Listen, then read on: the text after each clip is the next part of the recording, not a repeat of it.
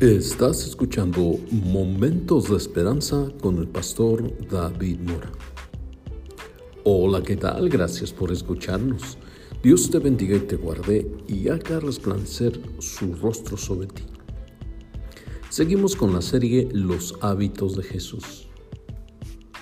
Fórmese el hábito de tocar a las personas respetuosamente Pida a Dios cada día la oportunidad de tocar a alguien que lo necesita. Esté abierto para que Dios lo guíe hacia alguien que necesita su toque amable y respetuoso. Él puede poner delante de usted a personas inesperadas o llevarlo a lugares inimaginados. Pida a Dios específicamente que le provea encuentros guiados por Él y luego comience a buscarlos. Practique en su mente cómo va a tocar las personas. Puede tratarse de un apretón de manos, de un abrazo. La norma es hombres con hombres y mujeres con mujeres. Un golpecito en la espalda, un toque en las manos extendidas, una palmadita en el hombro. Sea sensible a la situación acerca de qué clase de toque es necesario. Sea sumamente cuidadoso con el sexo opuesto. El toque del que hablamos no es para coquetear ni para andar manoseando. Es un breve toque de amor. Uno debe ser demasiado cuidadoso cuando trata con el sexo opuesto. Hablamos de un toque tal como nadie puede imaginar jamás que exprese ninguna otra cosa que el interés espiritual. Permita que su toque esté acompañado de afectuosas palabras de ánimo. Permitamos una conexión visual y verbal. Mientras toca, permita que sus palabras digan lo que usted está haciendo con sus manos. Encuentre también maneras no físicas de tocar. Usted puede tocar a las personas por medio de sus palabras, enviando un correo electrónico, un WhatsApp, notas personales, llamadas telefónicas, un emoji por las redes sociales usadas sabiamente y apropiadamente. Algunas veces no es posible tocar físicamente a alguien. En ese caso, estas son las maneras en las cuales usted puede todavía concretar un contacto personal. Deje que Jesús toque a las personas a través de su vida. Dios les bendiga y les guarde. Nos ponemos en sintonía. Hasta la próxima.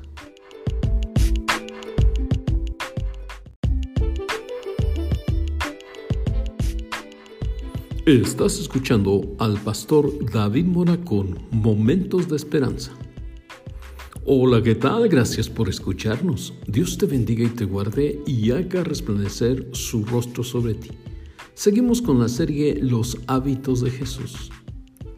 El hábito del abrazo hace que las personas se sientan bien, aleja la soledad, vence los temores, abre la puerta a los sentimientos, construye autoestima, reduce el envejecimiento los que abrazan se mantienen jóvenes por más tiempo. Ayuda a reducir el apetito. Comemos menos cuando estamos alimentados con abrazos y cuando nuestros abrazos están ocupados abrazando a otros. Abrazar también libera la tensión, vence el insomnio, mantiene los músculos de los abrazos y los hombros en buenas condiciones. Le permitimos estirarse si usted es bajo, le permite reflexionar si usted es alto. Es democrático, todos pueden ser abrazados. Además, es ecológicamente sano, no contamina el ambiente. Es eficiente, ahorra calor y es portátil. No requiere equipo especial. No demanda nada en especial en cualquier lugar, desde la puerta hasta la sala de conferencias entre los ejecutivos, desde la entrada de una iglesia hasta el campo de fútbol. es un buen lugar para un abrazo. Hace que los días sean felices, más alegres, aunque esté nublado y haga frío. Hace que los días imposibles sean posibles. Imparte sentimiento de pertenencia y de amistad. Llena lugares vacíos en nuestra vida cuando hay soledad. Sigue generando beneficios después que hemos dejado de abrazar. Leemos en el libro de Génesis capítulo 33 verso 4. Pero Esaú corrió a su encuentro y le abrazó y se echó sobre su cuello y le besó y lloraron. Leemos en Lucas capítulo 15, verso 20. Y levantándose vino a su padre, y cuando aún estaba de lejos lo vio su padre y fue movido a misericordia y corrió y se echó sobre su cuello y le besó. Leemos en el libro de los Hechos capítulo 20, verso 1. Después que cesó el alboroto, llamó Pablo a los discípulos y habiéndolos exhortados, les abrazó y se despidió y salió para ir a Macedonia. Un abrazo es de beneficio para todos y no se lo podemos negar. Así que siempre estemos dispuestos a ofrecer un abrazo, enseñar de un buen hábito, pero también para poder compartir del amor de Cristo. Dios te bendiga y te guarde. Nos ponemos en sintonía. Hasta la próxima.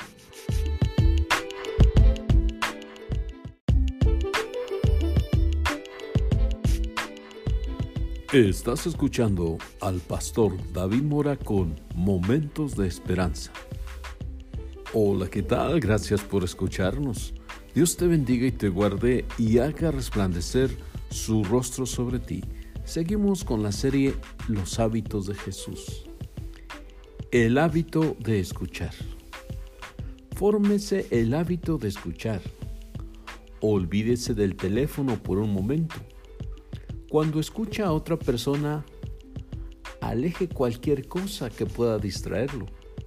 Los teléfonos parecen ser los mejores elementos de distracción que va en contra del buen diálogo. Recuerde que bien vivamos cuando no tengamos teléfonos celulares. Cuando alguien nos está hablando, para evitar llamadas que nos perturben, apáguelo durante un rato. Podemos sobrevivir sin el teléfono celular tal como lo hacíamos años atrás.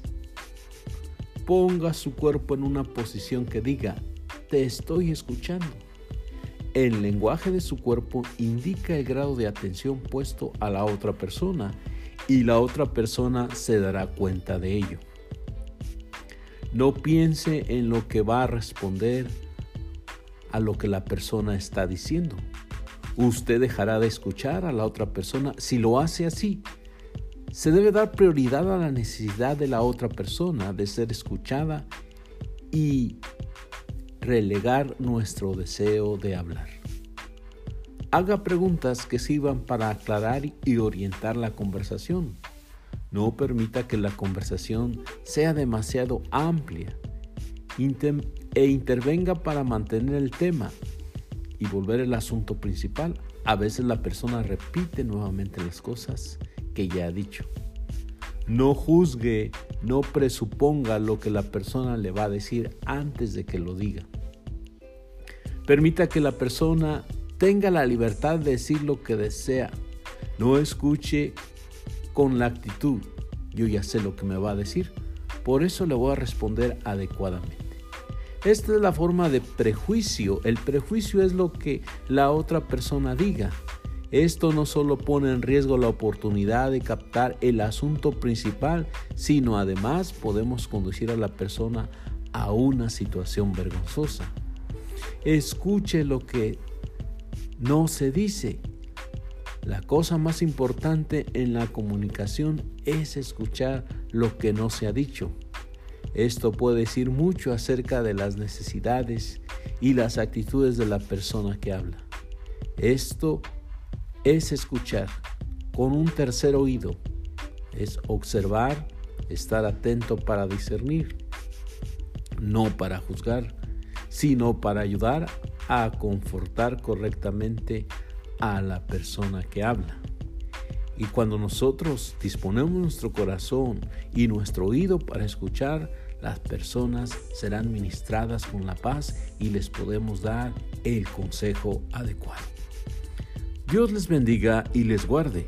Nos ponemos en sintonía hasta la próxima.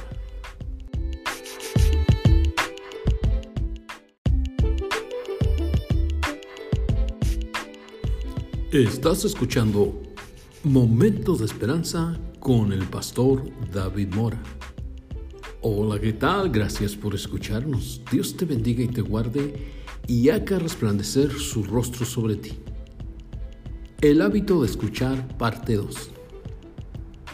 El hábito de Jesús de escuchar nos lleva a tomar la decisión de prestar atención con los oídos, la mente, los ojos y el cuerpo a lo que la otra persona dice para que se sienta valorada por quien la escucha.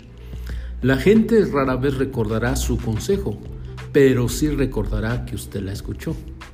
Jesús nos mostró cómo escuchar. Jesús fue un consumado oyente y todavía lo es. Imagine aún todavía escuchando las oraciones de millones de personas alrededor del mundo las 24 horas del día, cada semana. Jesús escuchó no solamente con los oídos, también lo hizo con los ojos, con la mente y con el cuerpo. Las personas reciban su completa atención. Jesús encontró en la zona privada de sus interlocutores, al escucharlas, hizo que las personas se sintieran valoradas. Jesús escuchó al joven rico. Entonces al mirarlo Jesús le amó y le dijo, una cosa te falta. Anda, vende todo lo que tienes y dalo a los pobres, y tendrás tesoros en el cielo. Y ven y sígueme.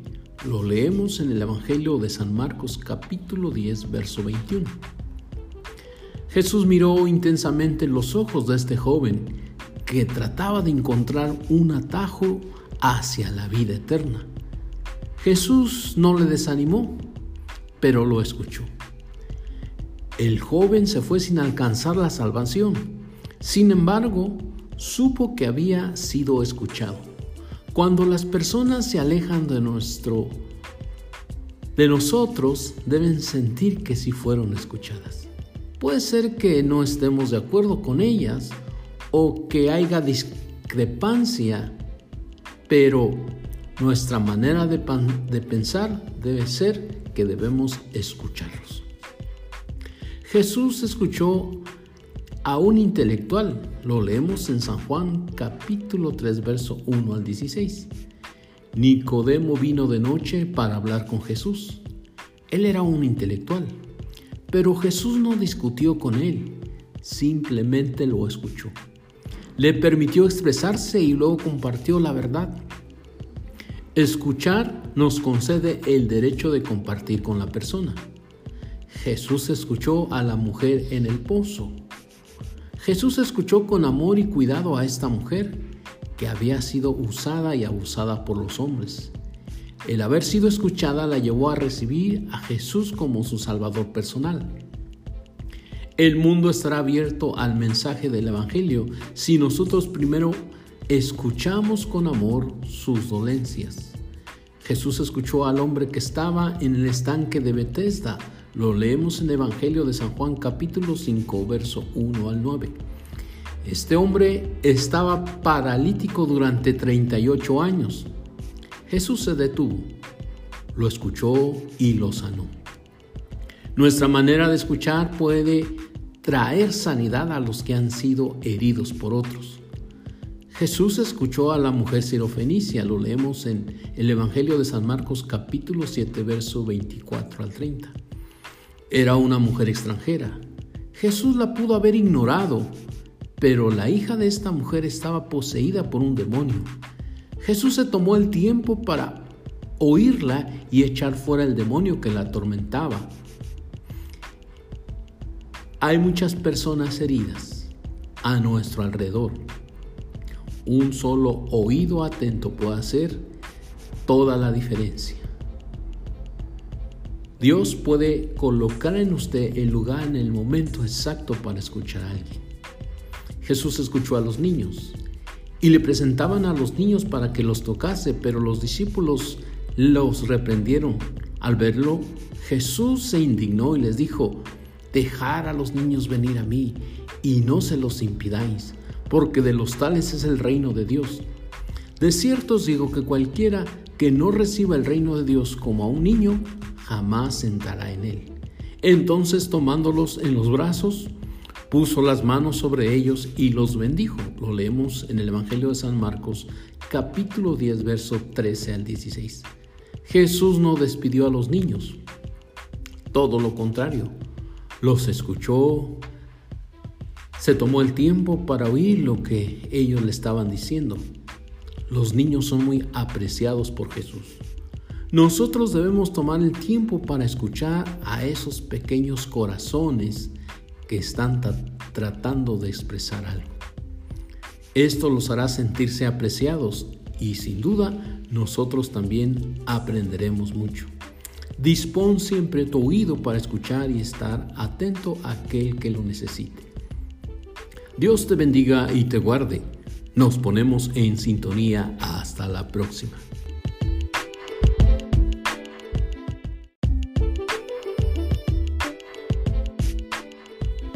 Estás escuchando Momentos de Esperanza con el pastor David Mora. Hola, ¿qué tal? Gracias por escucharnos. Dios te bendiga y te guarde y haga resplandecer su rostro sobre ti. Seguimos con la serie Los hábitos de Jesús. El hábito de desafiar cómo están las cosas. El hábito de Jesús de desafiar el estado de cómo están las cosas en determinado momento incluye el tomar la decisión de enfrentarse en un espíritu de amor a todos aquellos hábitos que están basados en las tradiciones y que son carentes de propósito.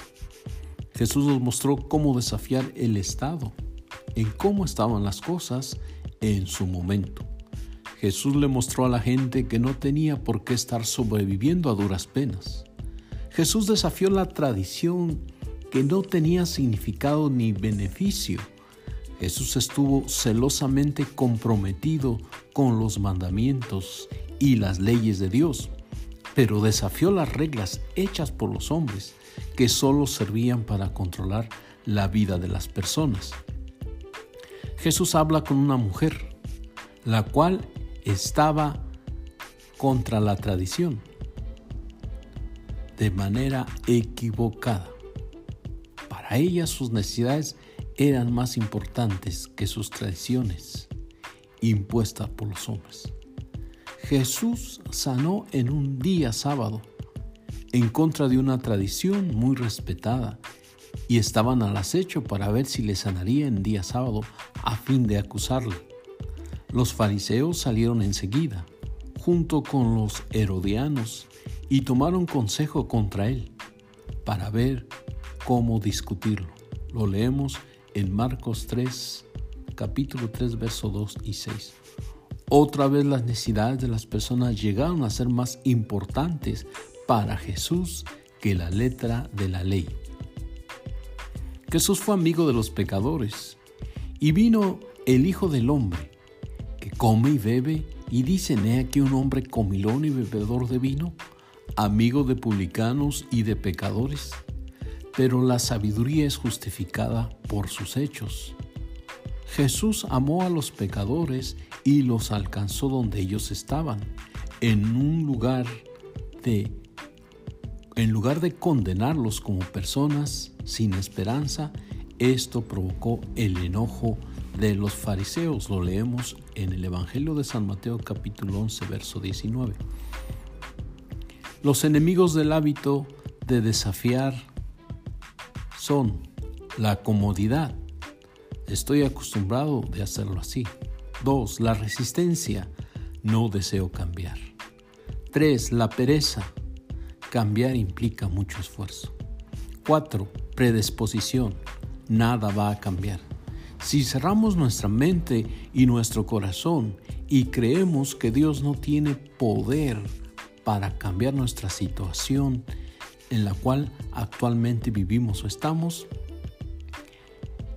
entonces vivimos sin desesperanza. Cuando tú y yo rendimos nuestro corazón a Dios y creemos que Él puede cambiar el estado en el cual estamos viviendo o hemos caído, entonces hemos creído que Él es el Dios verdadero. Dios te bendiga y te guarde. Nos ponemos en sintonía hasta la próxima.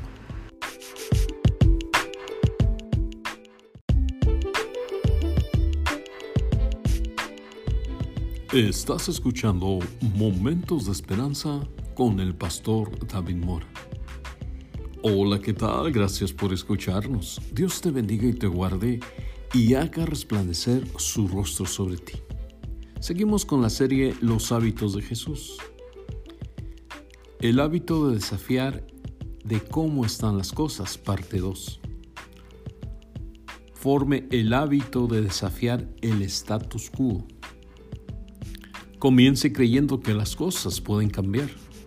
Jesús salió de la tumba, por tanto las cosas ya no podían permanecer como siempre hay poder para cambiar. Solo aquellos que eligen no cambiar, no cambian.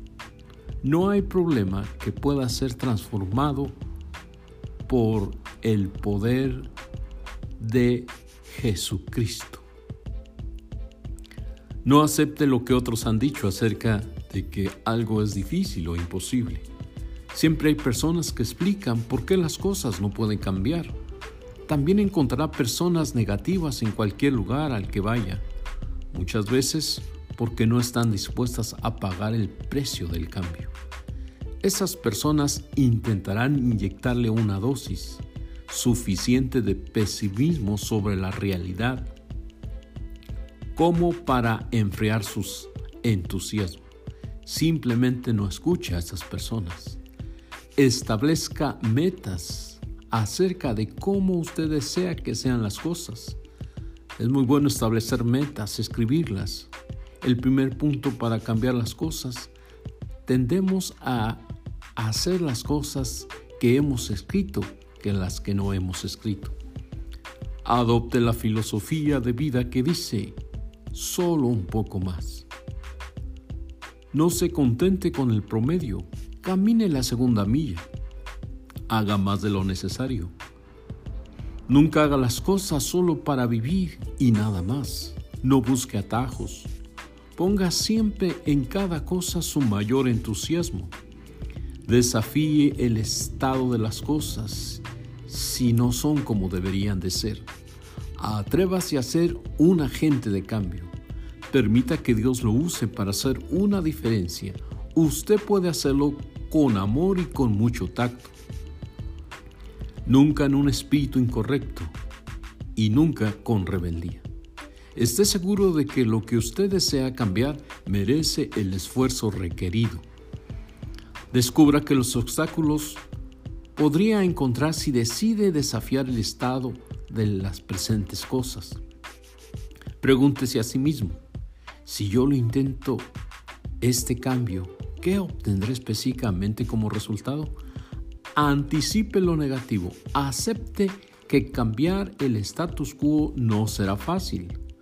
Haga una lista de las áreas de su vida que han llegado a estancarse. Todos tenemos la tendencia a estancarnos y seguir la vida de menor resistencia. Señale específicamente las áreas en las cuales usted se siente que ya no está creciendo. No cambie solamente por el placer de cambiar tenga un verdadero propósito al intentar cambiar las cosas. Cambiar algunas veces no es lo mejor. Cambiar sin un propósito es invitar a la confusión. Algunas cosas que debe dejar como están. Pregúntese a sí mismo, ¿por qué pienso que esto debe cambiar? Sea amable al desafiar su status quo. No asuma una actitud orgullosa que aleje a la gente de ese modo, usted puede ofender a las personas. El cambio ocurre más fácil cuando es presentado en una atmósfera de amabilidad. Algunas veces lo que molesta a las personas no es la idea de cambiar, sino la manera en la cual es presentado el cambio.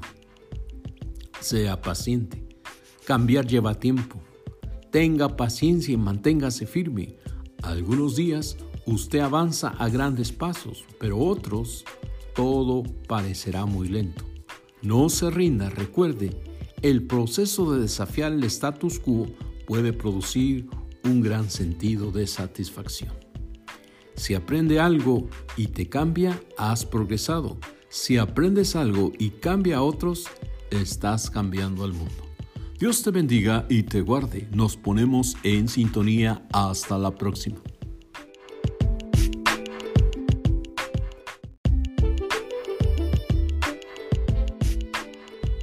Estás escuchando Momentos de Esperanza con el pastor David Moore.